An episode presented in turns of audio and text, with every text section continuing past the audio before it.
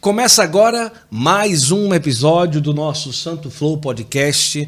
Que alegria ter você aí do outro lado acompanhando a nossa programação. Como é bom saber que você está conosco toda quinta-feira, às 9 horas da noite, com uma conversa, um bate-papo, como a gente sempre traz aqui toda quinta no nosso Santo Flow. Obrigado a você que está do outro lado, sinta-se acolhido, acolhida. E hoje, com muita alegria, é, o nosso Santo Flow. Quem nunca viu na paróquia, na capela, alguém utilizando uma fitinha vermelha que tem um coração? Qual católico, principalmente no Brasil, que nunca viu uma pessoa utilizando uma fita vermelha? Ali são as pessoas do apostolado da oração.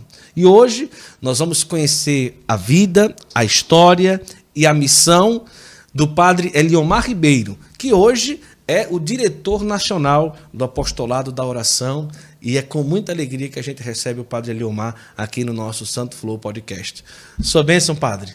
Deus te abençoe, acolhido. Guto. Que bom estar aqui. Te abençoe, Guto, todas as pessoas que participam conosco nesse podcast. Uma alegria estar aqui com você para bater um papo. Essa é a ideia, né? Essa é a ideia. Conversar um pouco, antes de falar um pouco sobre o apostolado e tudo, vamos conhecer um pouco sobre o Padre Eliomar. De onde que o senhor veio? Quantos anos de sacerdócio? Conte para nós. Bom, eu nasci no sul do Espírito Santo. Certo. Capixaba, cidade chamada Iuna. E depois fui morar em Guaçuí, onde surgiu um pouco a minha vocação. Eu entrei na Companhia de Jesus, nos Jesuítas, com 20 anos. Portanto, eu tenho 37 anos de jesuíta certo. e 23 anos, completo em julho, 23 anos de padre. Quantos habitantes tem Iuna? Iuna até hoje, Iguaçuí, dá mais ou menos o mesmo tamanho, não chega a 25 mil habitantes. As duas juntas? Não. Ah, cada Separado. uma. É. Ah, cada uma. Como que era? Família... 50 mil as duas. É, família católica, mais ou menos. Como que Mais era ali no menos. início? O senhor Mais nasceu num berço, como que era? Os avós muito católicos, Certo. os pais não.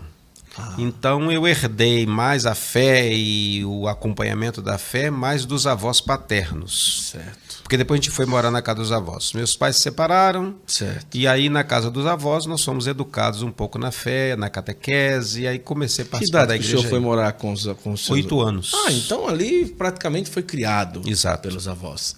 E dali os avós eh, conseguiram eh, cravar no, no, no- no coração uma fé católica. É, eu diria que os avós, diria que o entorno, né? Porque cidade pequena, professora que era católica, catequista que era professora minha, que está viva até hoje, dona Neuza, então que também depois me fez mais tarde entrar no apostolado da oração, quando eu tinha lá os 16 anos de idade. Certo. Então, um ambiente muito propício, foi muito bom. Grupo de jovens, que a gente foi crescendo, acólito, coroinha na paróquia, então muita coisa boa.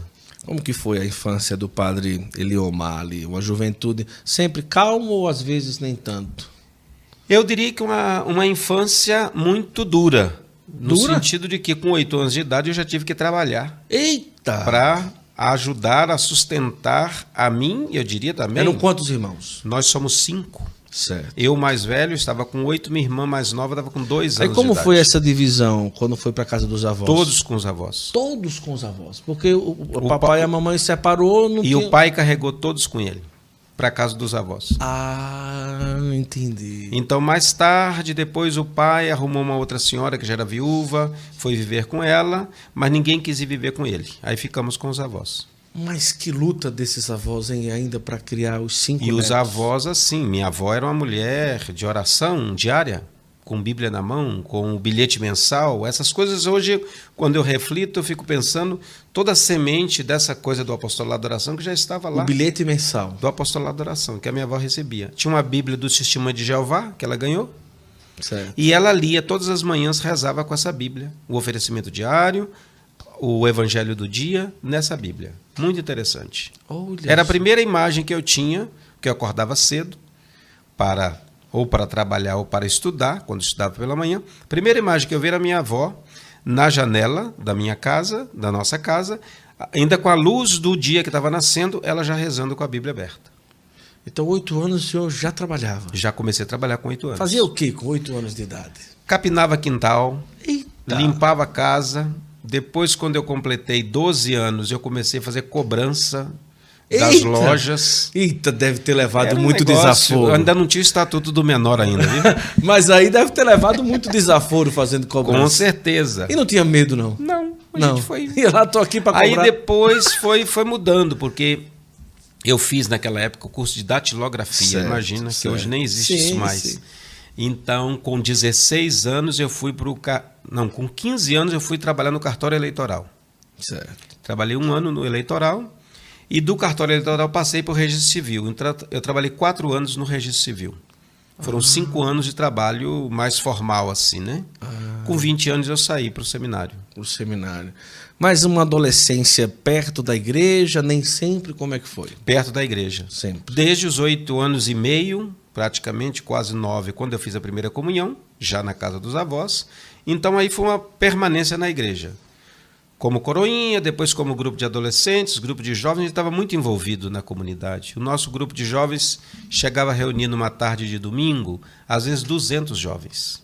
Nossa, que maravilha. Então não existia cinema, não existia WhatsApp, não existia nada, né? Então era o espaço de convivência também de uma boa parte da juventude, era grupo de jovens que depois se, se desenvolvia em outras coisas. Nós tínhamos grupo de teatro, nós tínhamos grupo de serenata de Natal, nós tínhamos grupo que todos os domingos ia visitar eh, a cadeia, os presos, ia no- também no, no abrigo dos idosos. Então praticamente nós éramos jovens que estudavam, Alguns trabalhavam, mas no fim de semana estávamos todos juntos. Como isso eh, traz uma grande importância, a presença desses grupos de jovens e quantas vocações nasceram disso, né? Exato. Tantos padres que chegam aqui, olha, não tinha muita coisa na minha paróquia, mas tem um grupo de jovem que a gente se reunia Claro. e isso não pode parar, não é? Isso não pode parar. E hoje, mesmo com a diversidade de tantos e tantos movimentos e tudo, mas que isso não morra, não é? Esses grupos de jovens que a paróquia ali está perto, apoia. E isso fez com que muitas vocações realmente foram nascendo nesses grupos de jovens.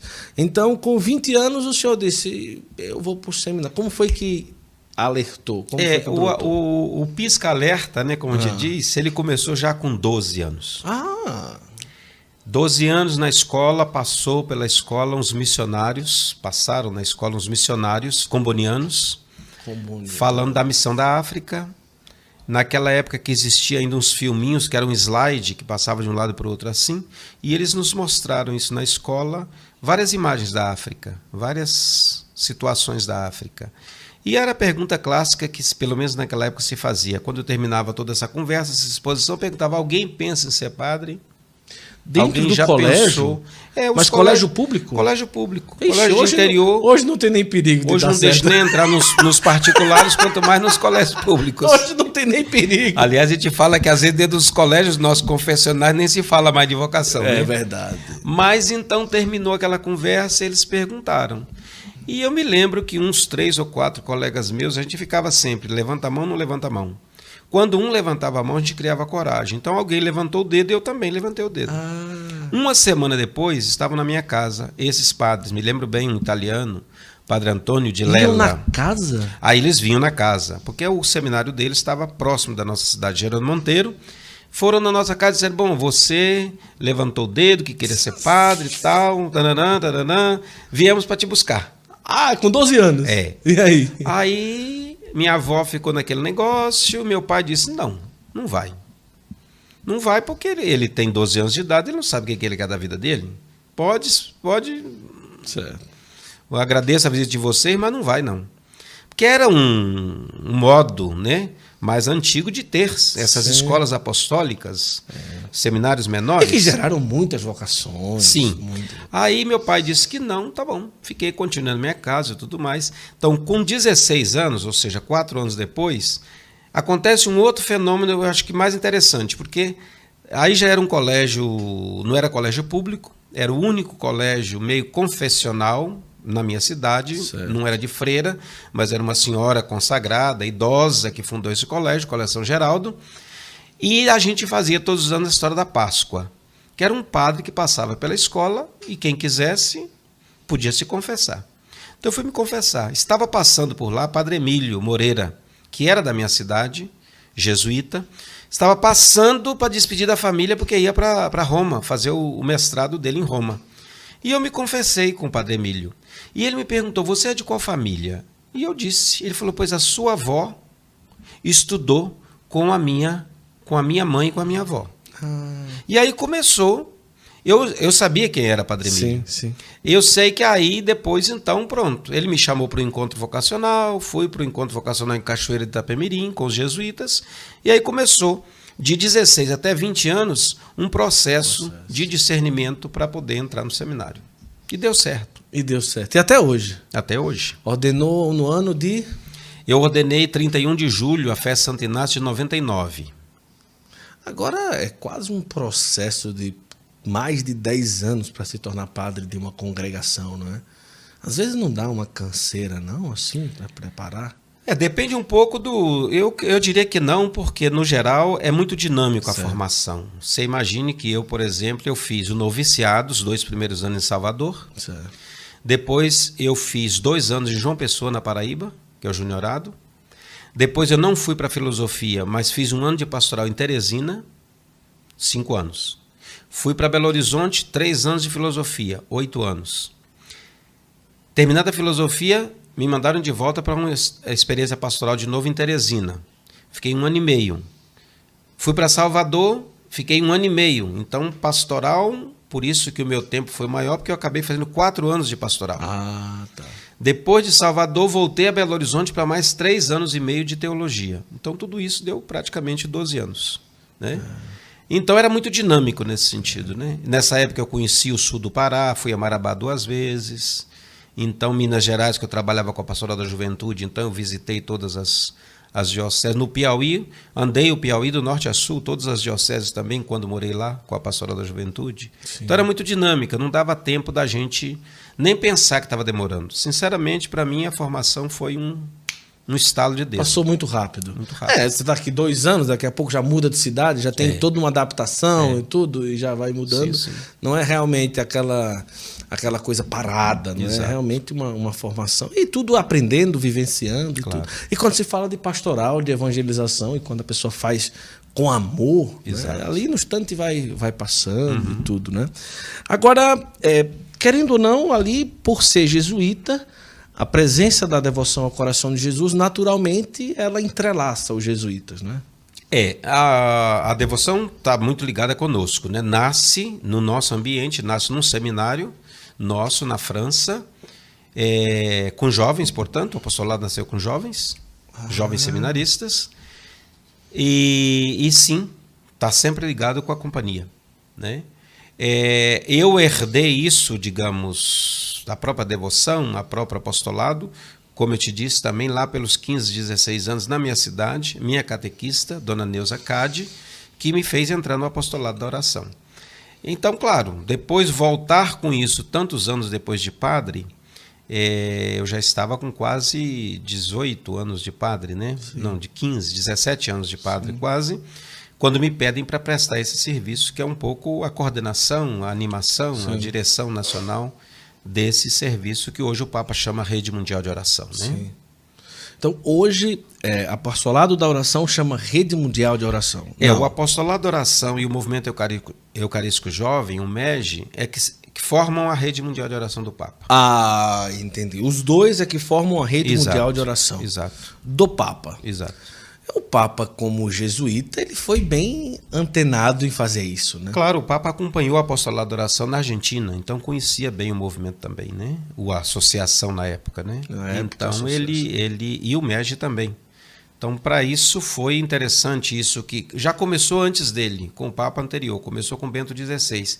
Esse projeto de ajudar o apostolado a se redescobrir. Porque o que aconteceu na história é que o apostolado focou na devoção ao coração de Jesus, certo. mas esqueceu o motivo primeiro para o qual nasceu. Hum. O motivo primeiro para o qual nasceu não foi para a devoção, ou não foi só para divulgar a devoção.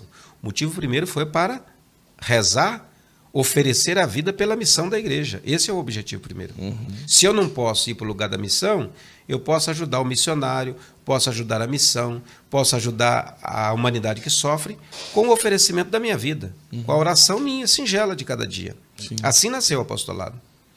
Depois o Papa que aprova o apostolado lá já quatro, cinco anos depois do nascimento, é que ele pede então que o apostolado, além disso, do oferecimento de vida pela missão, cuide também da devoção ao, coração, coração, de Jesus. De Jesus. Que lindo. E aí a gente continua nessa, nessas duas dinâmicas até hoje, né? Janailson, prepara aí umas imagens é, do pessoal com a fita, do coração de Jesus, para daqui a pouco a gente colocar aí é, na tela para o pessoal que está acompanhando em casa. Olha, você que está aí hoje, um Santo Flow muito especial, muito especial mesmo. E eu queria que você compartilhasse, tá certo? É, vai lá agora, se você está na TV, pega o celular rapidinho, você fecha o bate-papo, aí vai compartilhar Aí, copiar link. Esse link, o que, é que você faz? Você cola no WhatsApp, no Telegram, grupos de WhatsApp e manda para todo mundo essa conversa de hoje que está muito agradável, está só começando e a gente vai aprender muita coisa hoje e conhecer um pouco mais também, tanto da história de vida do Padre Leomar, mas de muita coisa relacionada à devoção ao coração de Jesus, que no Brasil hoje se fala de média de 2 milhões. 2 a 3 milhões. 2 a 3 milhões é, de pessoas que são do apostolado da oração, ou da rede mundial de oração, Exato. como é que do MEG, o apostolado da oração. Então, vamos compartilhar, vale a pena. Você compartilhando, você evangeliza. E você deixa também o seu like, o seu legalzinho. Cada legalzinho que você dá, o YouTube manda a gente a nossa transmissão para alguém. Então faça isso aí agora. Agora, voltando um pouquinho, quando o senhor se ordenou, foi para onde? Como foi a, a experiência maior como pároco? Quantos anos? Bom, experiência maior como pároco numa missão concreta foi em Fortaleza. Ah. Eu, depois da ordenação, em 99, no ano de 2000, eu assumi a paróquia de Anchieta, no litoral do Espírito Santo, santuário certo. nacional hoje, do Padre de Anchieta.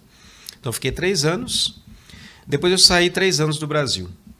Eu vivi seis meses na Venezuela, para terminar a nossa formação. Terminado esses seis meses, fui para Roma. Vivi dois anos e meio em Roma para um mestrado na área da pastoral e depois voltei para o Brasil. Na volta ao Brasil, o provincial da época me pediu para vir para Fortaleza, para o Mundubim, uma paróquia que nós, nós acompanhamos essa paróquia por 34 anos, os jesuítas. Eu fiquei cinco anos aí.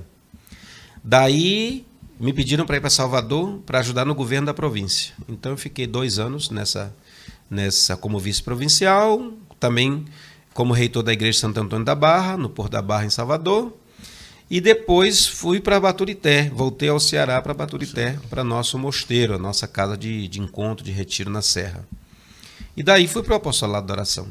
Então, o maior tempo de missão é, nesses quase 23 anos de padre tem sido agora essa apostolado, apostolado da oração. Já, já são sete anos. anos. Tem tempo específico? Não, não tem tempo específico. Eu não, não, não, quero morrer, né? Já estou com meus cabelos começando a ficar branco, mas não quero ficar tanto tempo. Não quero. Mas assim, a gente tem que preparar, a gente tem que conversar. Na, daqui a duas semanas eu converso com o nosso provincial para exatamente ir pensando alguém, né? Mas eu penso que mais uns dois, três anos, talvez fechar um ciclo de uns dez anos aí, e outra pessoa assumir. Nós tivemos um predecessor, Padre Rock Schneider, que todo mundo se lembra. Sim Padre Rock ficou 28 anos como diretor nacional. Eita. Então perdeu todos os cabelos. Perdeu. Perdeu. Não tem mais nenhum cabelo na cabeça, 28 é. anos no apostolado é. da oração. Então eu creio que não. A gente pode fazer bem nesse tempo e tomara que alguém que venha faça tanto bem ou mais do que o que a gente faz, né? E depois de 10 anos assumir algo mais calmo, né? Exato. Tomara Vamos que, esperar. Não se, tomara que não seja segurando uma mitra e um báculo, né? Tomara. Que não, tomara que não seja. Pode ser que a gente segure de outro bispo. De outro bispo. Pode ser. Eita Jesus! De, depois que esse, todo padre que chega aqui, que eu vejo que, rapaz, esse aí tá com um pezinho dentro. Eu falo isso para depois eu quero, é, tipo assim, fazer a retrospectiva né, e mostrar. Olha, tá Olha aí. aí eu profetizei. Mas, Mas deixa outros, deixa é, outros querem outros, ser bispos. É, querem ser bispos. Mas que bom. Então ali o senhor assumiu o, o, o apostolado da oração. Esteve já é, duas vezes com o Papa Francisco. É, eu tive duas vezes. Tive a alegria de ter um encontro. duas vezes com o Papa Francisco. Encontro com vários padres. Foi encontro, sim. Foi encontro não só com os padres, mas encontro com gente em geral, né? Certo. Nós tínhamos um encontro com 3 mil jovens do MEG. Certo. Isso foi em 2015, no centenário do MEG. E aí, sim, o, nós diretores tinha lugar privilegiado no encontro com o Papa na, na aula Paulo VI. Então aí a gente pôde falar com ele, abraçá-lo, né? E há três anos atrás, nos 175 anos do apostolado, era um pouquinho mais, nós éramos umas 6 mil pessoas também, de países diversos. Mesma coisa, tive a oportunidade de encontrá-lo. Encontrá-lo. Que maravilha. Agora, o apostolado da oração em si e o MEG, hoje não é mais, ou nunca foi, uma pastoral nenhum movimento.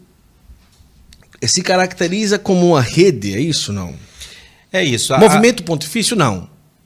É uma obra pontifícia. Uma obra pontifícia, certo. O, a rede mundial, né? Certo. Que dentro dessa obra pontifícia, no caso nosso do Brasil, está o apostolado e o MEG. Em alguns outros países têm surgido outros grupos, até outros grupos de devoção ao coração de Jesus, hum, né? Que entram que nessa rede. nessa rede. Por isso, rede é uma linguagem muito moderna, mas é muito interessante. Porque ah. quando o Papa disse para nós em Roma, para o apostolado, que o coração da missão é a oração, certo. então o que ele está querendo dizer é isso, que a oração ela forma uma rede. Entendi. De serviço à igreja. Por isso a ideia do serviço. O serviço ah, eclesial. Entendi. A oração é um serviço. Entendi. Então não é uma oração. Por isso, desde a fundação do apostolado e o movimento eucarístico jovem também, a oração é de oferecimento é uma, é uma, é uma coisa muito característica, mas muito interessante. Eu não rezo pensando em mim. Uhum. Não rezo pensando nas minhas coisas, pedindo por mim. Não. Eu rezo pelo, pelo outro. Então é oferecer. É a ideia da intercessão. Uhum. Intercedo pelo bem da humanidade, intercedo pelo, por você, intercedo pelo outro que precisa, e outro fará isso por mim. Uhum.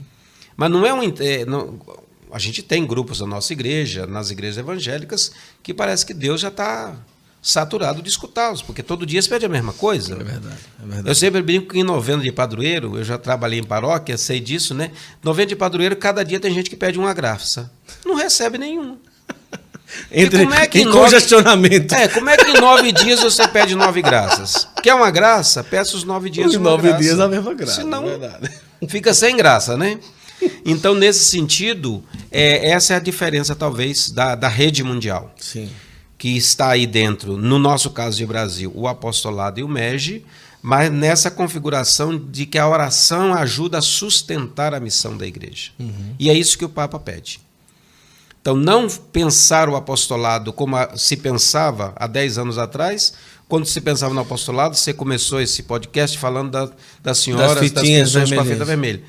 Pior, tinha gente que pensava das ovelhas, das ovelhas. Apostolado da oração, aquele monte de senhora velhinha com fita vermelha no né, pescoço. E aí, quando você ajuda essas senhoras a pensar que não importa a idade, o cansaço, a viuvez, a vida delas, mas que o importante é oferecer a vida, você dá uma, um gás novo a essas é, senhoras. Verdade. Porque a oração não envelhece. É, é então, quer dizer, a capacidade de oferecer, de compreender esse oferecimento do dia, é um negócio fantástico, né? Desejar que o coração da gente seja como o coração de Cristo, manso e humilde, como está lá no Evangelho de São Mateus, é uma coisa fantástica. Verdade. Então a gente vai crescendo nisso, né? O MEG vai crescendo também da compreensão, porque o MEG sim é um movimento. Certo. E vai compreendendo, eh, crescendo na compreensão dos pilares, Evangelho, Eucaristia e Missão, que são os três pilares dos jovens, do sim. MEG. Mas tudo para a missão, tudo para oferecer a vida não pensado a missão de que eu preciso ir lá. Não, eu sou missionário onde eu estou. Sim. Na minha casa, na minha escola, no meu trabalho, no meu namoro, com a Sim. minha família. Ou seja, onde eu estou, aí eu sou missionário. No, no, com os jovens é bonito, porque a gente sempre fala uma coisa que está no manual, né? Viver ao modo de Jesus. Viver ao estilo de Jesus. Uhum. Desde que a nossa vida pudesse nos ajudar para viver mais ou menos igual ao, ao modo de Jesus. Sim. Senão não tem graça. Eu falo uma coisa, rezo uma coisa e vivo outra. Eles também, os jovens, podem usar uma fitinha.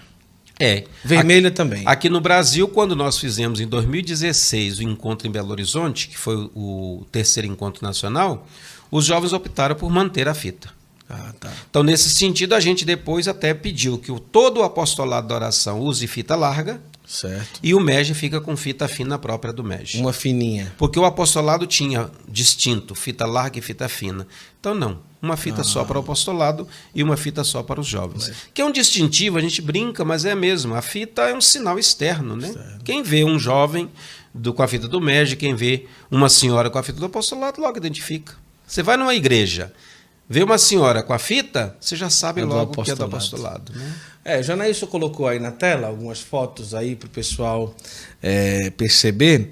Agora, é curioso porque assim, chega a ser uma obra pontifícia, um, um apostolado, um, não um movimento, mas uma movimentação na igreja, que não tem assim, claro, são exigências seríssimas para se viver, mas não é aquela burocracia toda para você fazer parte. Exato. Não é? Nos últimos 15, 20 anos, nascem coisas dentro da igreja que para você entrar é mais difícil do que. Entrar na maçonaria. Exatamente. Não é? Mais fácil ser não- maçom do que entrar entrar. em alguns grupos Não, hoje que nós estamos na igreja. E não só entrar, A permanecer, né? permanecer, porque são regras e você tem que isso, você tem que aquilo. Você, às vezes, como leigo, tem regras assim, quase equiparadas a um mosteiro, a uma vida de congregação.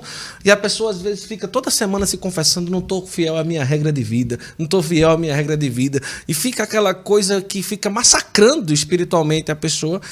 E o apostolado da oração, ele chega com uma leveza e ao mesmo tempo com uma seriedade muito grande, e que é algo que as pessoas poderiam prestar atenção, não é?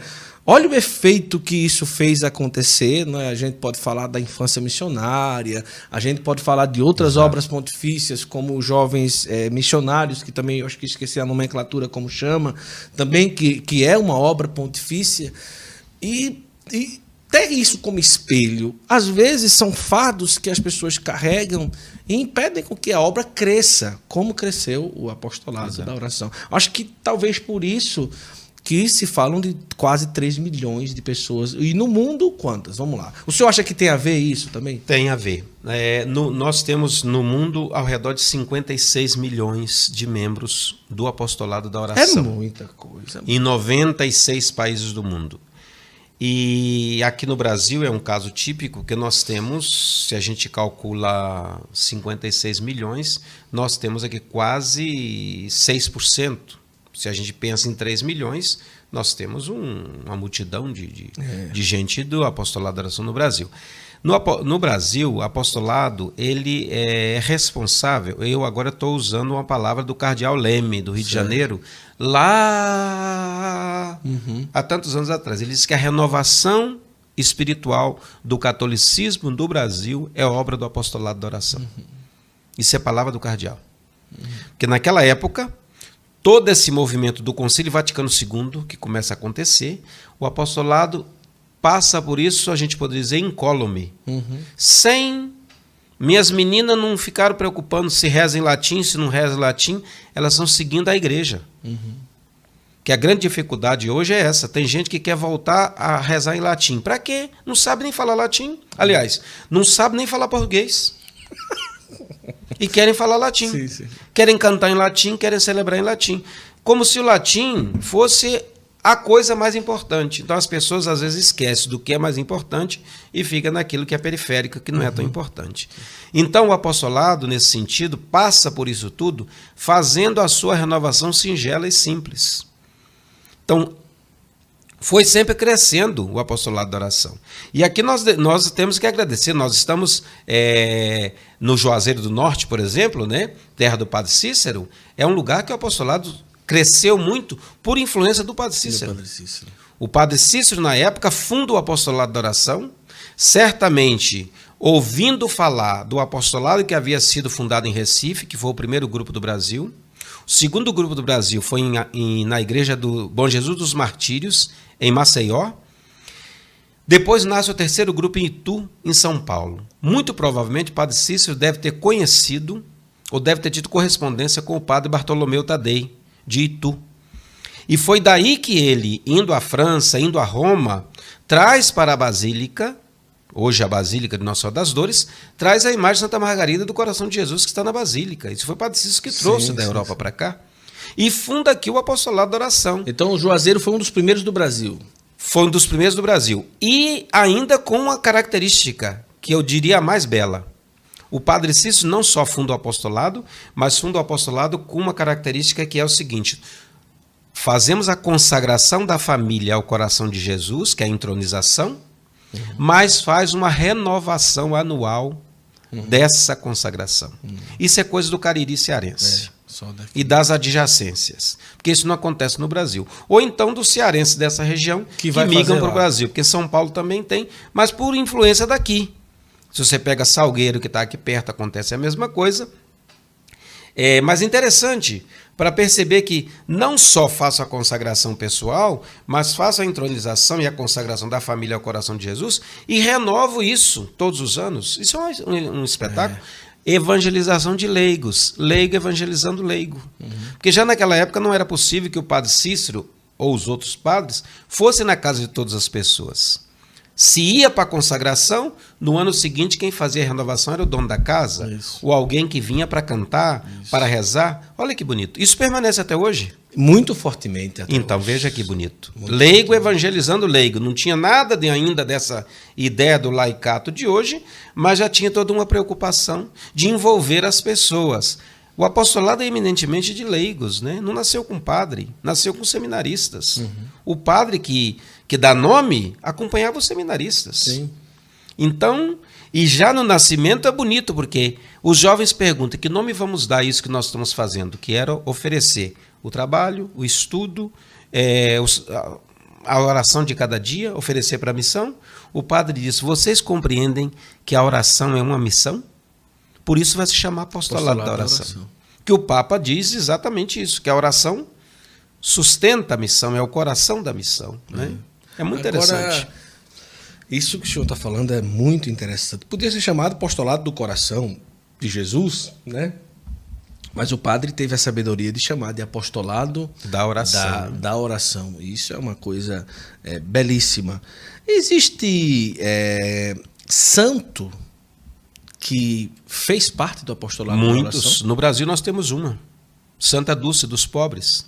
Era do apostolado da oração. Irmã Dulce era zeladora do apostolado. Oh, Fundou grupo do apostolado e acompanhava grupo do apostolado em Salvador. E pelo mundo tantos outros. Então nós temos Irmã Dulce, nós temos é, é, Padre Arroios, uhum. que é um de, de, da Espanha. Certo. Nós temos um padre do Equador.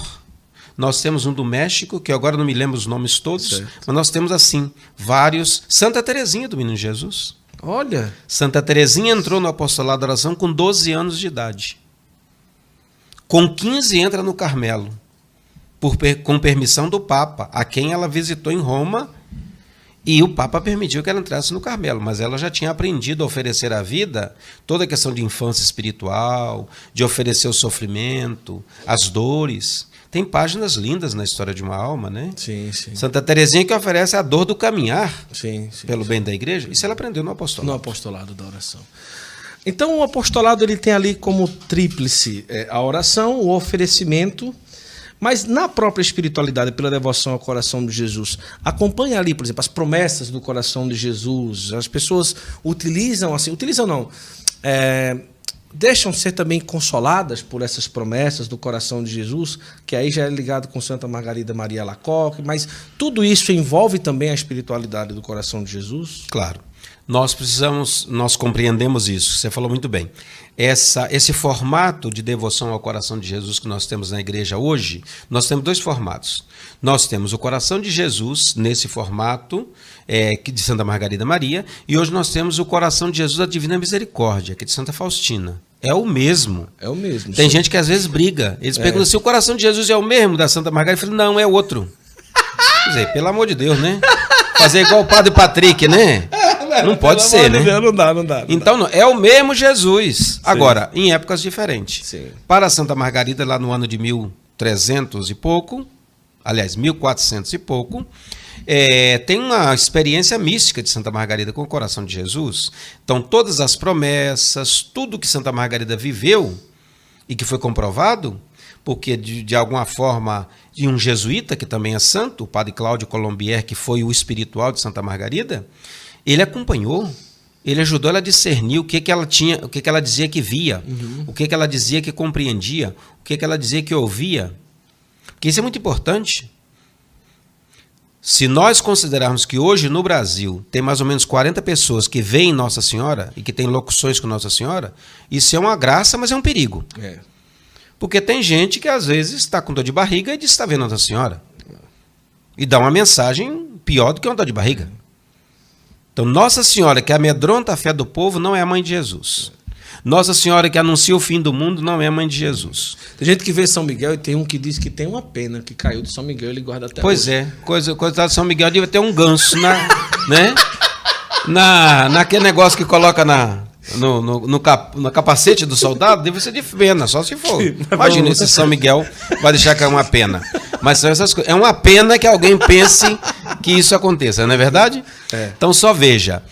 É, Santa Margarida, portanto, foi ajudada por São Cláudio, o padre Cláudio Colombier, para ir ir discernindo o que, que ela estava mesmo experimentando.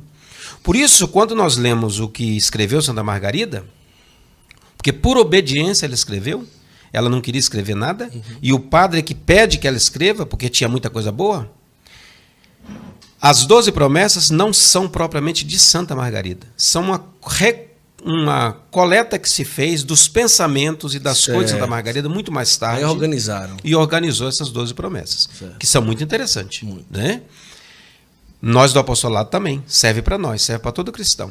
Então, toda a devoção ao coração de Jesus, a história depois do Bentinho, que aparece também, do detente tudo mais, que ultimamente está muito em voga também, né? Aparecendo, isso vem de Santa Margarida. Mas eu digo sempre, e para Santa Margarida também, certamente ela compreendeu isso. O que é a devoção ao coração de Jesus? É o que está no Evangelho de São Mateus. Aprendam de mim, que sou manso E e humilde humilde, de de coração. Coloque sobre mim os vossos pesos, os vossos cansaços, os vossos fardos, os vossos sofrimentos. Meu jugo é suave, meu peso é leve. É isso mesmo. Então, quando nós rezamos, Jesus manso e humilde de coração, fazei o nosso coração semelhante ao vosso, isso é o, o- o foco mais principal da devoção ao coração de Jesus. As outras promessas estão aí. Então, claro que se eu sou um devoto, que o meu coração foi transformado, eu vou querer divulgar o coração de Jesus, eu vou querer que a minha família se consagre, Sim. eu vou querer não só a comunhão reparadora, entre aspas, porque isso a gente tem que ver o contexto, né? As nove primeiras sextas-feiras Sim. é um contexto de França, que já não é mais católica, de Revolução Francesa, que já ninguém busca a igreja. Então, veja, Santa Margarida faz o povo voltar para a igreja. O coração de Jesus faz o povo voltar para a igreja em nove primeiras sextas-feiras. Mas isso não nega o domingo, que é o dia mais Sim, importante. claro. Se eu não posso ir nas nove primeiras sextas-feiras, mas se eu posso ir a nove domingos, está valendo do mesmo jeito. É. Veja que isso, então, naquela época. Depois, 200 anos depois, nasce o apostolado da oração. Que bebe disso também. Uhum. Aproveita disso também. E agora, vamos dizer, 20 anos atrás, 30 anos atrás, nós temos Santa Faustina, Faustina. que propõe uma releitura da devoção ao coração de Jesus a partir dessa palavra-chave dos evangelhos, que é a palavra misericórdia. Que às vezes as imagens não ajudam tanto, né? A imagem plástica. Eu vejo algumas imagens do coração de Jesus que eu fico pensando. É. Tem alguns que o Jesus está com o coração na mão. Eu É, falo, se Jesus tivesse morrido com o coração na mão, não tinha morrido na cruz. Tá tudo errado, né? Arrancou o É. coração e pôs na mão. De Santa, de Santa Faustina, às vezes o pessoal coloca uns fachos de luz É. tão aceso, saindo do peito, mas não sai do peito. É. Sai daqui, ó. É. É do lado, aberto. Isso. Está isso claro no Diário Espiritual de Santa Faustina, mas as imagens são as imagens, né? Mas o importante é isso.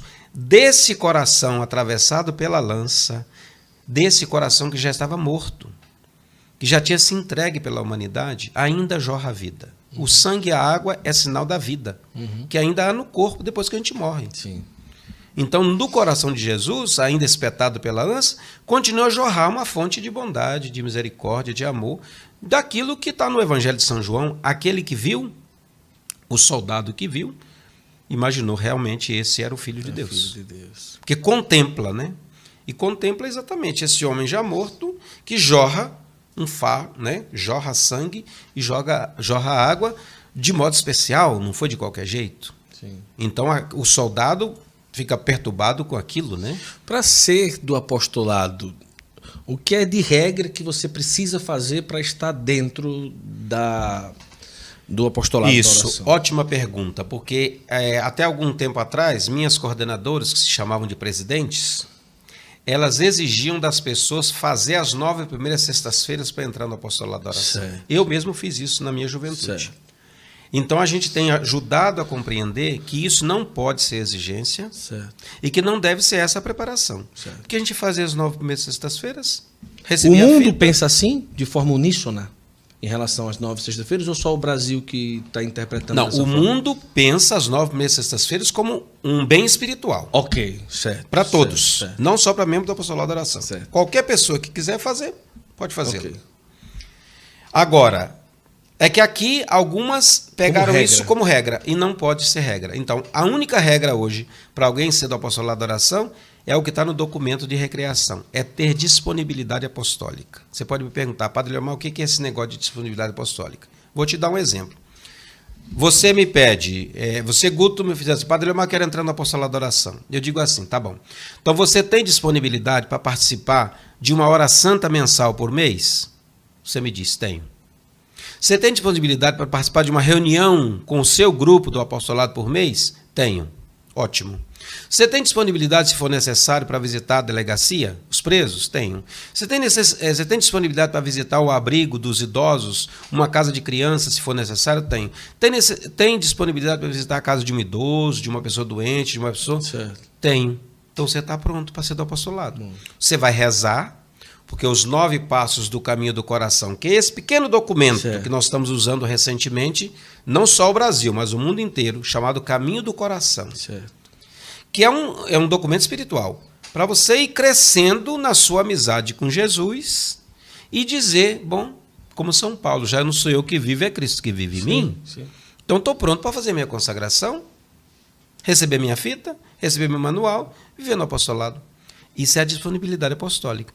Tem disponibilidade para estar atento ao que o seu padre pede na sua paróquia? Preciso de alguém para ajudar a fritar pastel na quermesse? Estou disponível. Preciso de alguém para ajudar? Estou disponível. Agora, se você pega pessoas e acontece, pode ajudar na barraquinha? Posso não. Pode participar da reunião mensal? Não posso não. Pode é, participar da oração da mensal? Não posso não. Posso visitar alguém que precisa de uma visita? Posso não. Então não vai para os quinto, não É, para o dá, da oração. Não tem para onde ir. Mas regra de oração. A regra Existe de oração é o oferecimento diário. oferecimento diário. É uma oração singela, tem um formato até, Certo. mas ele é um formato. Não é obrigado que seja aquela fórmula. Ok. Mas é você que se oferece todos os dias pelo bem da humanidade. Essa é a nossa oração. E é uma coisa importante também, vamos supor que a pessoa é consagrado à comunidade Shalom, é consagrado a um outra, a um, a um movimento a- da pastoral da saúde é, e tal, não sei o quê. Às vezes as pessoas, eu já ouvi muitas pessoas falarem assim: para que que você vai ser do apostolado se você já é da pastoral da família, se você já não.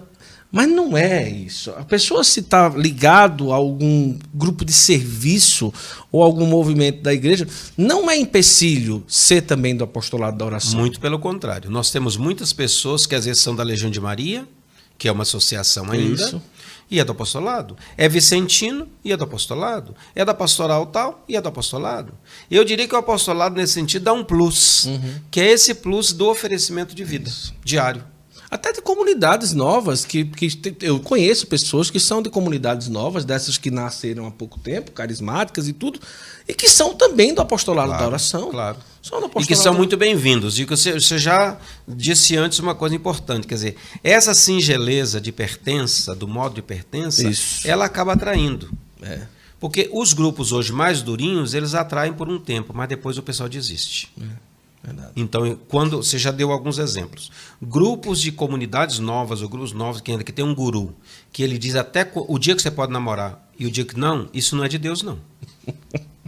Não é de Deus. Porque se sou eu que tenho que dizer o dia que, que vai namorar, com quem que você vai casar, quando é que você pode, com que idade, aí entra os outros, eu chamo isso de esquizofrenia espiritual. Que é aquele menino, aquela menina que toda semana está confessando e não muda de vida. Então a confissão serve para quê? É melhor tomar um banho, né? Do que, do que encher o ouvido do padre toda semana com as mesmas coisas, porque brinca com o sacramento, não entende o que é o sacramento da reconciliação. Ele pensa que é uma lavagem corporal. E não. Se é, condição para poder viver o sacramento é exatamente ter, ter vontade de mudar. Uhum. Mas se toda semana eu confesso a mesma coisa porque alguém me mandou confessar, isso não é de Deus, não. É. Os meninos de primeira comunhão fazem a mesma coisa, coitadinhos. Eles dizem, mamãe mandou dizer. Mamãe mandou dizer. A tia mandou dizer, a catequista mandou dizer. Então o menino não sabe nem ainda o que é pecado. É verdade. Então, se as novas comunidades todas ajudam a formar os jovens e as pessoas para crescer na fé. Maturidade, Eu acho que é isso que nós precisamos hoje na igreja. Crescer na espiritualidade, no amor a Cristo, no amor às pessoas, mas sem a gente ficar colocando carga nas costas do, das pessoas. Uhum. Tem que ler o evangelho de novo. Aprendam de mim, coloquem sobre mim o fardo. Eu sou manso e humilde de coração. Se o guru não é manso e humilde de coração, deixa o guru sozinho, não vá atrás dele, não. Ai, Jesus. Olha aí, tá vendo? Ô padre, agora me diga uma coisa. Quantos anos então que perpassa na igreja já a espiritualidade do apostolado da oração? 200 anos depois de Santa Margarida Maria, então a gente fala de quantos anos? O apostolado da oração completou 170, vai completar nesse ano 179 anos. Mas a expressão Ele é de 1844. A expressão externa da fitinha é nova não? A fita é mais brasileira. É mais é brasileira. Diga isso. Ah, é. então nos não outros for, países não. não. Não foram todos os países que usaram sinal externo. Na França existia uma coisa parecida Portugal ainda existe um, hoje uma coisa parecida. Mas é fita, broche? É, é, muito mais parecido com aquilo, como é que chama, escapulário. Ah. Muito mais tá. parecido com escapulário do que com fita. A fita nasce no Brasil com o padre Tadei, lá em Itu, por um motivo. Aqui no Brasil, a evangelização foi montada com muitos movimentos. Então nós tínhamos numa época Filhas de Maria, que usava a fita azul. azul. Nós tínhamos a Cruzada Eucarística, Cruzada. que usava a fita amarela, que hoje é o Movimento Eucarístico Jovem. Isso. Nós tínhamos é, o Apostolado da Oração com fita vermelha. Nós tínhamos três ou quatro outros grupos. Carmelitas com escapulário. Carmelitas com escapulário, que permanece até hoje. Então, é. essa distinção de fazer fita fazer bandeira, fazer estandarte, isso foi muito também para o aparecer externo. Nós não podemos esquecer que esse tempo nosso aqui, sobretudo de 100, cento e poucos, 150 anos atrás, nós estamos ainda naquele período da cristandade, Sim. que é afirmar o catolicismo. Isso. Por isso é que o cardeal Leme diz que o apostolado ajudou a recriar né, é. esse catolicismo no Brasil. E claro, isso era importante o sinal externo. Por isso é que nasce a fita, a cor vermelha do coração de Jesus, venha a nós o vosso reino, que é o que está escrito no Bentinho, uma cruz, lembrando também o coração de Jesus, né? Então isso foi um sinal externo que se criou naquela época. Agora é interessante porque o que o senhor está falando é verdade, o que o cardeal falou também, porque se a gente for pegar aí seus 30, 40, 50 anos atrás, na igreja, principalmente no Brasil, né? Não, era, não, não é uma realidade como hoje nós temos, realidade de divisão de paróquias, uhum. pastorais formadas. Então, o catolicismo ele se sustenta na casa do povo, na casa das famílias. Isso. Então, ali você tem o quê?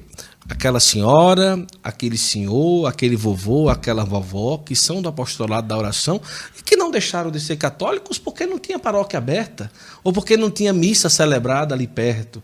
Então, por, por muitos anos, o catolicismo é sustentado no Brasil dentro da casa das pessoas. E o apostolado da oração foi essencial para que as pessoas continuassem a sua fé dentro de casa. Então, ali você tem, no Juazeiro, por exemplo, a renovação ao coração de Jesus, o oferecimento, a presença da devoção ao coração de Jesus. Ali você tem a oração do Santo Texto, ali você tem a, oração, a leitura bíblica. E que por muitos e muitos anos no Brasil, o catolicismo foi sustentado dessa forma. Sim. Até hoje, nos sítios são assim. Né? Você, você vê aqui o, o, testemunho do padre Gabriel Vilaverde, né? Exato. né? 17 anos da vida dele. No meio do mato. No meio do mato. O senhor conheceu onde ele morou? Onde ele morou? Não, lá.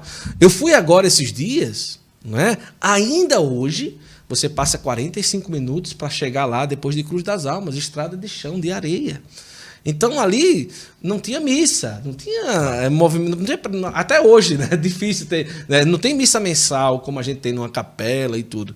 E são muitos os lugares que ainda são assim, se a gente for pegar anos atrás, o quanto o apostolado da oração, essa presença importante para sustentar o catolicismo no Brasil, né, padre? É, nós precisamos é, compreender isso até na questão bíblica mesmo. Já na, o povo de Israel fazia romaria. Sim. Uma vez por ano Sim. era convidado a subir para o santuário. Para o santuário. Então, se a gente pega alguns salmos, o Salmo 22, o do Bom Pastor, 23, é um salmo de subida. Sim. É um salmo de romaria. Então, havia isso. Se nós pegamos a tradição, que são nossos primos, né, os muçulmanos, Sim. é ir a Meca todo ano. Uhum. O cristianismo, quando nasce, nasce com família. A domus ecclesia, que você falou muito bem. Nasce nas casas, nas catacumbas, no escondimento. Mais tarde, o cristianismo também começa um movimento exatamente de romaria. Por isso vinga muito. Olha a sabedoria do Padre Cícero nessa, na região do Cariri. Uhum. Romarias que as pessoas, uma vez por ano, aparecia. Das dores. Sim. Romaria dos finados. De finados. Sim. As grandes romarias do Juazeiro, as pessoas pensam que é por causa do Padre Cícero. Não é, não, ele nunca fez romaria para ele. Uhum. Mas fez romaria ligado a Nossa Senhora e a Jesus. Isso. E aos mortos, às almas, que é uma sim, devoção sim, muito sim. grande nesse nosso Brasil, nesse interior do Brasil. É isso. Ir ao santuário, quando tiver Aparecido do Norte, por exemplo. Vem aqui ao Juazeiro, Bom Jesus da Lapa, esses grandes santuários que nós temos espalhados, é uma experiência que a pessoa faz de Deus. Uhum. Às vezes, não tanto indo na missa, porque ela não tem missa perto da casa dela. Uhum. Eu me lembro que em 2003, quando estava na Venezuela, eu voltei ao Brasil de ônibus de Caracas até é, Manaus. Certo. E aí fomos fazer uma experiência, 12 dias de missão em na Manaus. paróquia de Maués. Em Manaus. Aí, Maués está lá no Raio Esparta ainda. Certo. Parintins. Então nós andamos Parintins. 12 horas de barcos de Manaus até Maués. 12 horas. Depois nós pegamos, tomamos café da manhã, conversamos um pouquinho com os padres e pegamos mais seis horas de barco para o setor da paróquia que nós íamos ficar. Nesse setor, visitei comunidade que a última missa tinha sido no ano 2000, três anos antes. E o povo estava lá morando na beira dos rios, muitos cearenses, diga-se de passagem, porque foi o pessoal que migrou daqui na época da borracha. com a fé né? viva. Com a fé viva, rezando o terço, cantando o ofício Nossa Senhora. Novena. Fazendo as novenas. E missa uma vez a cada ano, uma vez a cada dois, cada três anos. Imagine. Isso ainda acontece hoje no Brasil. Muito, acontece muito. O Brasil é uma terra de missão também nesse sentido. Acontece é? muito. E às vezes a missão é aprender do outro, é. Por isso que eu sempre fico assim preocupado, porque tem gente na cidade que fica brigando porque o padre não celebra a missa. Ou porque ela não tem onde ir à missa? Não, minha, minha filha. Lembre que tem uma multidão de gente que não tem missa. É. Então não é só a missa. Mas é todo um contexto, é toda uma fé que vai se armando com, outras, com outros modos de, de, de, de celebração, de vivência, né? O pessoal que você falava, reza na família, reza em casa. Isso. Padre Cícero não ensinou o povo só a rezar a terça, não. Ensinou o povo a rezar o rosário. O rosário. É. E o perigo de se tornar uma religião, um catolicismo tão contemporâneo, que você sai no domingo de casa, vai para a missa e volta e não muda nada? E é católico. É. Entende? E isso é um perigo muito grande. Porque... E agora o povo nem sai. Por causa da pandemia, Fica eles agora online. olha na televisão.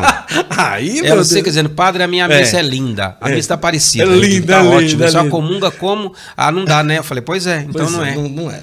Então, assim, é, é um perigo de um catolicismo tão contemporâneo que você sai, vai para domingo, para missa, volta, mas na sua casa, no seu dia a dia, não acontece a sua vida como católico, né, com a sua família e tudo, e é um perigo que a gente não pode cair, né? É uma situação que a gente tem que ter muito cuidado, porque não é essa a, a fé da igreja e da, de toda a história. Se a gente é, nós temos que tomar cuidado para não elitizar a nossa Isso. fé. Elitizar em vários sentidos. Isso. Elite intelectual, elite de dinheiro. A uhum. fé não é isso, não. Por isso o apostolado vingou também nesse Brasil. Se nós pegamos hoje o apostolado é de gente muito simples. Uhum.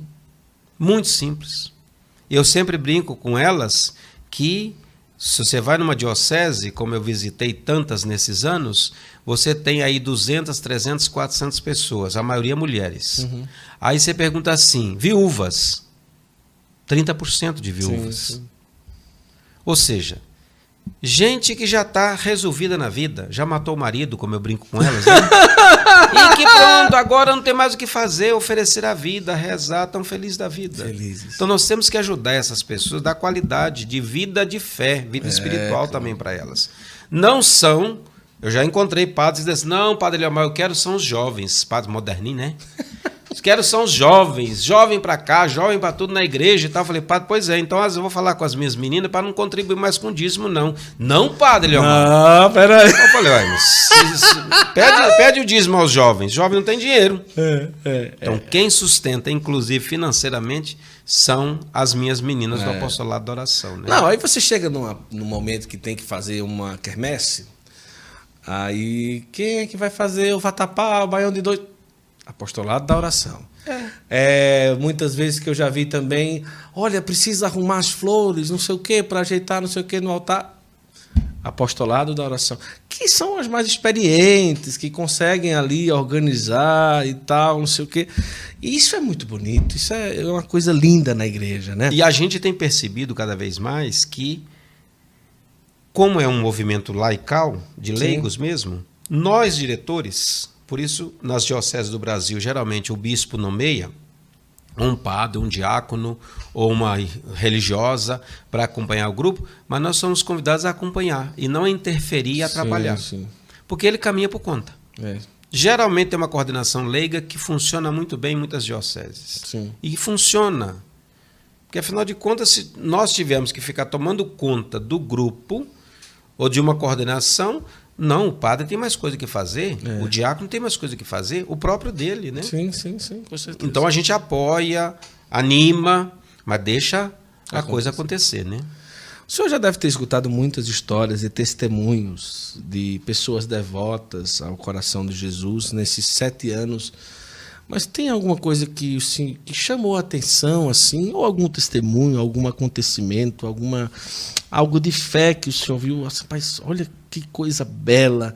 Que o senhor disse, não, isso aqui eu vou guardar por um tempo, assim, dentro de mim. Eu diria que o, o- o testemunho mais bonito que eu guardo comigo, ela está viva ainda. Hoje eu diria que se ela, visse, se ela escutasse e visse esse nosso podcast, ela não vai entender, porque as ideias já estão embaralhadas. Ah. Mas existe em Ubiratã, no Paraná, uma senhora que nasceu no norte de Minas, numa cidade chamada Malacacheta. Essa senhora se chama Petronília. Essa senhora completou em janeiro 110 anos de idade. E essa senhora tem 95 anos de apostolado da oração. Então, nas vezes, as três vezes que encontrei com ela antes da pandemia, na primeira vez foi muito interessante, porque ela disse, Padre Leomar, a, a devoção ao coração de Jesus, o estar no apostolado, me ajudou a suportar meu marido. Essa senhora teve 11 filhos, casou-se com um marido que deve ser tão singelo e simples quanto ela, mas que bebeu a vida inteira. E ela suportou esse marido que bebia a vida inteira. E ela disse que só foi capaz de fazer isso porque era Oferecer devota ao coração de Jesus. porque ofereceu o coração de Jesus. Mas, aí ela diz assim: dos meus dois filhos, ela falou que um já tinha morrido, padre, depois ele era igual ao meu marido. Os meus filhos também começaram a beber. E eu rezava todos os dias para que eles não se perdessem na vida. Claro, um parou de beber, o outro não parou e perdeu-se na vida e morreu de tanto beber. Mas essa senhora que não sabe ler, Dona Petronilha não aprendeu a ler nem a escrever. Dona Petronilha, é, nessa conversa com ela, falando essas coisas todas, ela me disse que era assinante da nossa revista. Nós temos uma revista que publicamos, já são 125 anos da publicação da revista Mensageiro do Coração Mensageiro de Jesus. do coração. Dona Petronilha me disse assim: tem 45 anos que eu sou assinante da revista. Eu não sabia que ela não sabia ler. Eu perguntei qual parte da revista que a senhora gos- gosta mais de ler, dona Petronilha. Ela disse: não sei ler. E eu disse: olha, não sabe ler? E como é que alguém, perguntei a ela, que não sabe ler, durante 45 anos assina a revista? Resposta da Petronilha: que não sabe ler, que não sabe escrever. Padre Leomar, numa das promessas de Santa Margarida, o coração de Jesus diz que dá graça especial a quem divulgar sua devoção. E o modo como um dos modos como eu achei para divulgar a devoção foi assinar a revista. Lê para mim minha filha, minha neta. Quando termina de ler a revista do mês, eu dou de presente para alguém. Divulga. Olha aí. Essa senhora que hoje está com 110 anos, com 107, 105 que eu a conheci, ela continuava sendo missionária de entregar para alguém a revista dela no final do mês, depois que a filha tivesse lido a revista. Isso é ser do apostolado da oração.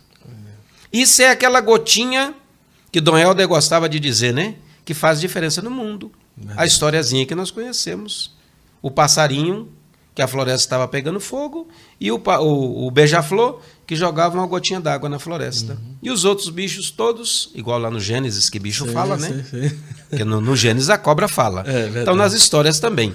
Os animais dizem assim: beija-flor, você está ficando doido?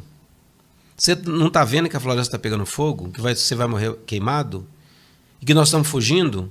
E o beija-flor disse que você não vai conseguir apagar o incêndio. O beija-flor continua jogando água e disse: Mas estou fazendo a minha parte. Se todos nós fizermos a nossa parte, nós vamos apagando incêndios deste mundo. Agora, se a gente se dispõe a fugir, uhum. a não fazer a nossa parte, a achar que é sempre o outro que tem que fazer e eu não, então o mundo vai pegando fogo, né? É verdade. Que maravilha! Me traga aí esse CD aí do padre. Da, do... É, hoje, é, o Crato aqui é muito importante porque assim que o senhor acabou recebendo. Obrigado, mano. É, a nomeação para ser o diretor nacional, um dos primeiros lugares que o senhor veio foi o Crato. Logo depois que. É um sinal que a chuva chega no sertão, não é assim? Não, foi assim. Eu estava em Baturité, no final de novembro eu recebi essa, esse pedido para assumir a missão, e em dezembro eu tive aqui no Juazeiro. Foi a primeira visita mesmo, já como Sim. diretor nomeado. E aqui, inclusive, me ofereceram uma fita já bonita, escrito diretor nacional da Apostolado da Oração. A, o diácono Antônio com Josefina, esposa dele. Uma fita dessa largura eu o vi. padre, isso, o padre. Ali bonita. O, o, padre Adelino, todo o pessoal que estava aqui, né? Monsenhor Edmilson, que hoje é bispo lá certo. de Iguatu, né? E Tianguá. Tianguá, então, que estava aqui na, na catedral naquela vez, nós fizemos o encontro da catedral. Foi um momento bonito. Daí depois, então, isso foi dezembro, e em fevereiro eu fui para São Paulo. E estou em São Paulo desde então, já fiz, já fiz sete anos que estou. Está em São Paulo só para dormir, na verdade, né? É. São Paulo é minha ponte aérea. São de lá eu vou viagens, pro resto do mundo. Quantas viagens assim, um ano? Bom, antes da pandemia eu tinha quatro viagens por mês, todo fim de semana. Todo fim de semana. Se o mês era de cinco fins de semana, eu estava cinco fins de semana fora. Viajando. Eu passo a semana em São Paulo, certo. que nós temos uma sede nacional com funcionários uhum. e também para produção de material, mas nos fins de semana eu estava pelo Brasil. Ah, entendi. Posso fazer uma pergunta difícil? Posso fazer? Eu não fiz nenhuma pode, difícil. Né? Pode fazer. Já fez algumas, mas a gente foi driblando, né? é, eu já ouvi é, muito falar as congregações, aos poucos, estão se acabando, não tem mais vocação, não sei o quê. E o senhor é jesuíta. Não é? Hoje se tem muito na igreja, uma coisa que eu não gosto muito, muito divisão, ah, não sei o quê, o jesuíta pensa mais assim, os outros pensam mais. O senhor está entendendo o que eu estou falando, né? uhum. né? Essa, esse, esse racha aqui para mim é do capeta, não é? Exato. E tudo, né? Mas como é ser hoje um jesuíta no ano de 2022? não é? Se isso que as pessoas falam é meio verdade ou não é, não é? E às vezes as pessoas, ah, jesuíta, ah, então pronto, então ah, o jesuíta pensa desse jeito. Mas não tem como a gente taxar uma congregação inteira por causa de um. Por causa de um. É redução, né? O que eu estou falando é besteira, padre? O que, que senhor... Não, você está falando é, exatamente o que acontece, que não é de hoje. Sim. Só para você ter uma ideia, a companhia nasce é, nós estamos celebrando ainda, até, até o mês de, de julho, hum. os 500 anos do, do, nascimento de Santo Inácio. E os 400 anos da sua canonização. Então, certo. Santo Inácio foi canonizado certo. 100 anos depois 100 que nasceu. Anos depois. Santo Inácio funda a, a, a companhia por volta de 30, com mais ou menos 32 anos de idade, com um grupo de outros estudantes numa universidade, na Sorbonne, na França. Certo. Ele, depois de ter feito uma experiência de conversão, ele propõe essa experiência de oração Sim. para os seus companheiros, entre os quais estava São Francisco Xavier, e o grupo de sete, sete primeiros companheiros, é que funda a Companhia de Jesus. por um acidente de história, porque eles desejavam ir para a Terra Santa, andar e ser andarilho na Terra Santa, não podem ir, se apresenta ao Papa e o Papa diz: bom, então nós precisamos de vocês. Uhum. Mas não pode utilizar de qualquer forma, tem que formar um grupo. Aí surge o um nome que Inácio não quis que chamasse Inacianos. Porque se você pensa, beneditinos é por causa de São sim, Bento, sim. franciscano por causa sim, de São Francisco, Carmelita por causa do Monte Carmelo, Isso. dominicanos por causa de São Domingo. Santo Inácio diz: não, nós somos companheiros de Jesus, companhia de Jesus. Ah, Só que para o nascimento da companhia de Jesus já foi muito difícil. Porque aí já tem briga com franciscanos, sim, aí já tem briga sim, com dominicanos.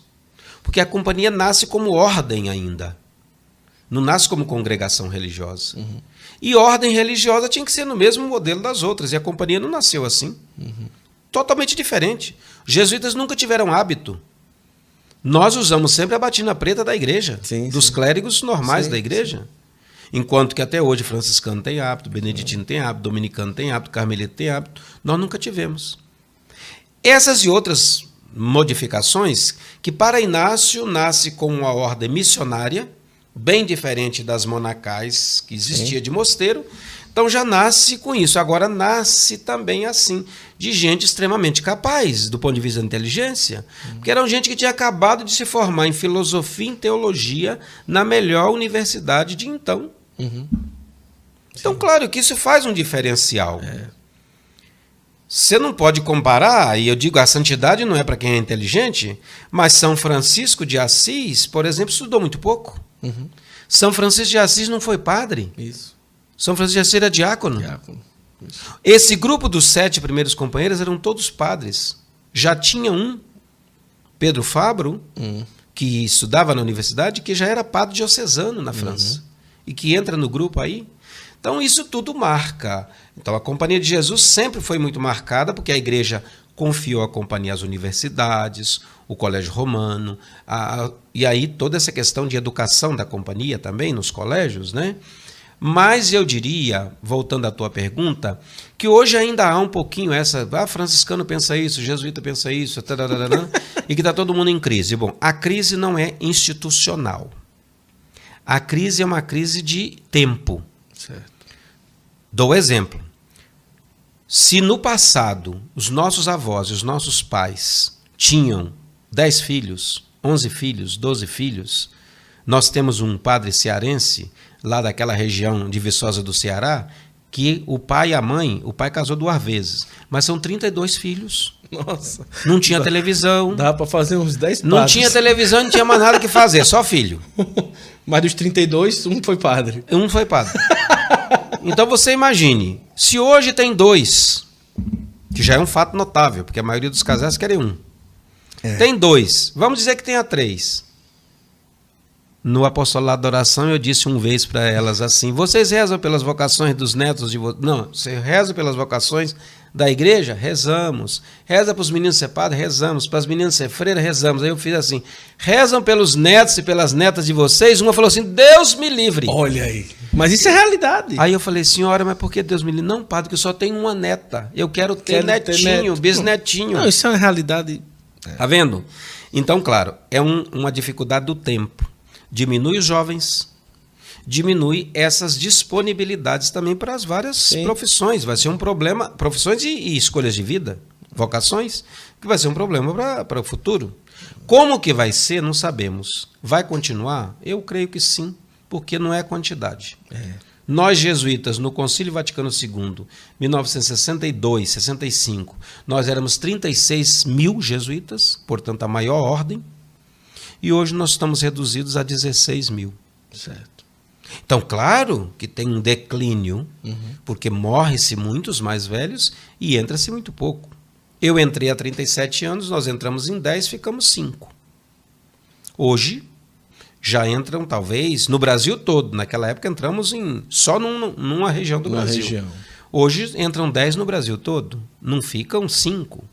Então a gente vai tendo toda essa dificuldade, que é cultura nova, modo novo de perceber o mundo, de pensar a vocação, de pensar a vida consagrada, de pensar a igreja.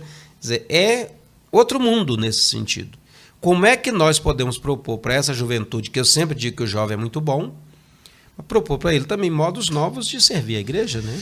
Eu lendo os sermões do padre de Anchieta, santo, né? E eu, eu lendo um pouco os sermões e como era assim espetacular, né?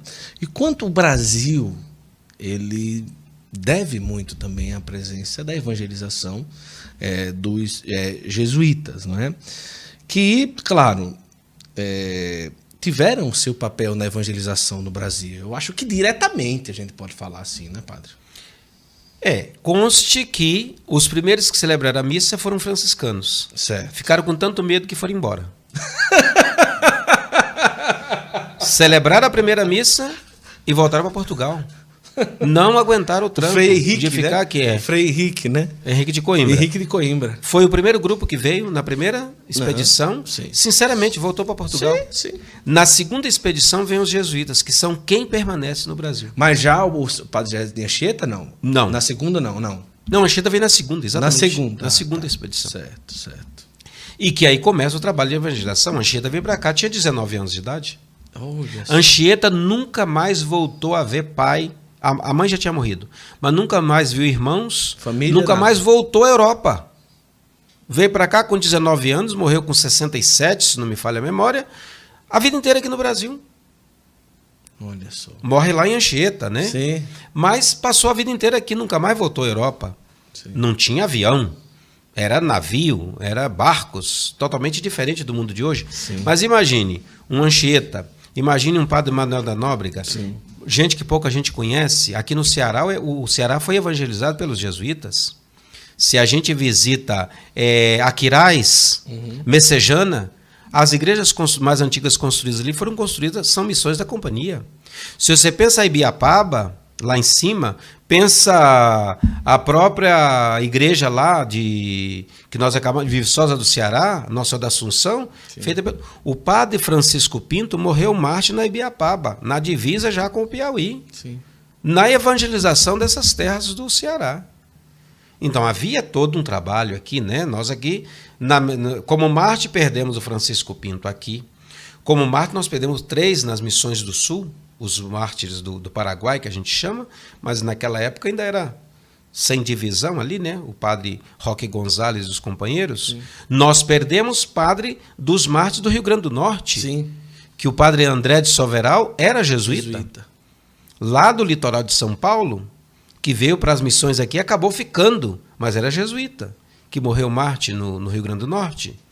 Sem contar esses que não foram Marte de derramar o sangue, como Nóbrega, Anchieta e tantos outros. Então, claro, essa presença da companhia é inegável. Né? Quantos santos o senhor acredita que deve ter hoje a Companhia de Jesus? Olha, eu não média, média. Não sei, sinceramente, essa eu, não- eu, eu fico lhe devendo. Mas já passa Mas de- a companhia, ela, ela reúne a maior quantidade de santos. na igreja. das congregações, a maior quantidade de santos é da companhia. Não sei se a gente é santo mesmo, mas pelo menos a maior quantidade de santos e beatos é da companhia de Jesus. Que lindo! Olha só, quanto tempo que a gente está conversando aqui? Eu nem sei mais, sinceramente. Rapaz, quando a gente começou? Tem aí dizendo quanto tempo, Janailson? Uma hora. Uma hora só? E 12 minutos. Ah, 1 e 12, mas já é bastante, né? É ótimo. Eu acho que não é só isso, não, viu?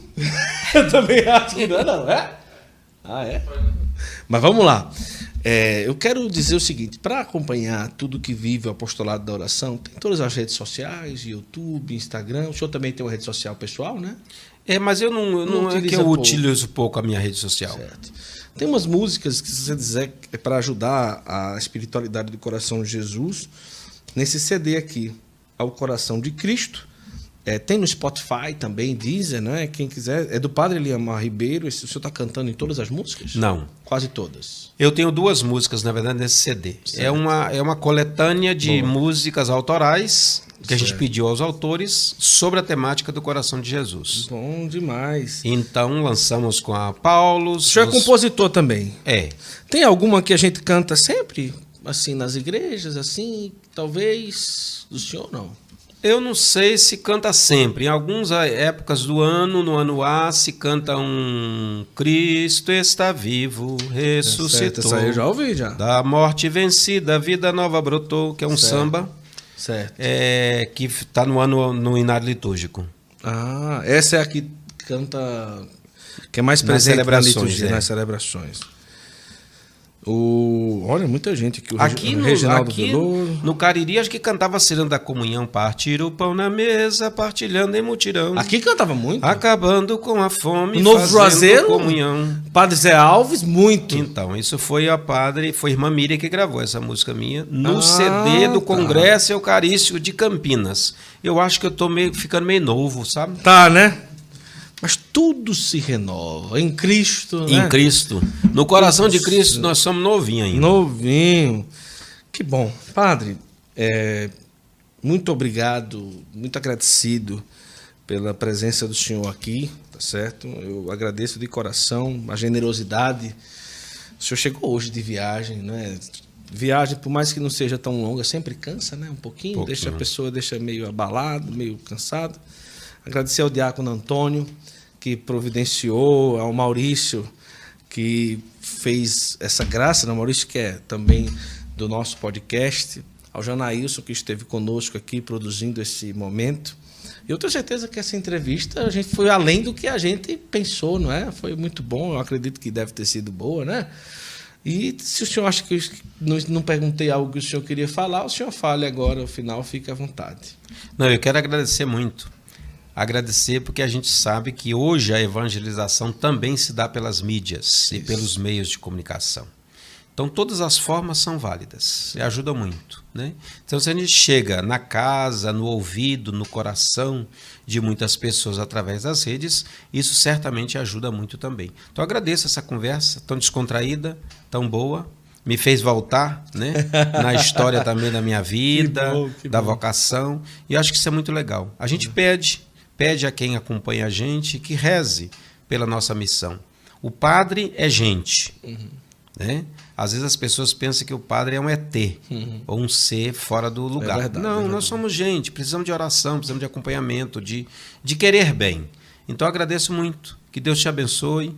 Abençoe a Antônia, a Maurício, a Jó, Janaílson. Janaílson e a você que nos acompanha no podcast. Muito bom. A você que esteve conosco aí, muito obrigado. Se você ainda não segue o nosso podcast, não é inscrito, vai lá, tá certo? Vai também nas redes sociais do Apostolado da Oração no Brasil. Vai seguindo todos os passos de evangelização. Também tem do MEG, não é isso? E vamos lá. Eu quero dizer uma coisa para você. Se você se sentiu aí despertado por algumas tocado, procure a sua paróquia, diga, padre, eu ouvi falar sobre o apostolado da oração e eu quero participar do apostolado, né? Se você é jovem, do- se não tem o MEG, se, se o jovem não tem MEG, pode ser, Pode do, ser do apostolado. apostolado. E criança. Claro. Cri- ah, Depois da primeira comunhão. A gente Depois tem, a gente tem comunhão. colocado para o apostolado a idade de Santa Terezinha, 12 Pronto, anos. 12 anos. Depois da primeira comunhão. Então, também já pode ser, não é? Então, vai lá, procura, e isso vai valer muito a pena. E você vai estar participando de forma direta de uma rede mundial de oração do Papa. Olha só, do Papa. Então, é algo que tem ali um escritório no Vaticano, tudo muito bem organizado, tudo muito bem estabelecido. E que bom, que alegria a gente está junto. Obrigado, Padre. Vamos terminar com a bênção final. Que o Senhor nos abençoe, nos guarde, nos proteja, nos favoreça com a sua graça, para que a gente continue dando testemunho dele neste mundo. Que a nossa vida vivida, o nosso oferecimento de cada dia, possa nos aproximar sempre mais do coração de Jesus. O Senhor vos abençoe, vos guarde, vos proteja de todo mal, em nome do Pai, do Filho e do Espírito Santo. Amém. Amém. Muito obrigado. Até próxima quinta-feira. Próxima quinta-feira, quem vai estar aqui é o padre João Carlos Ribeiro, Salesiano de Dom Bosco, ele que canta, e uma história de vida muito especial, vai estar aqui no nosso Santo Flow Podcast. Tchau, tchau e até a próxima, se Deus quiser.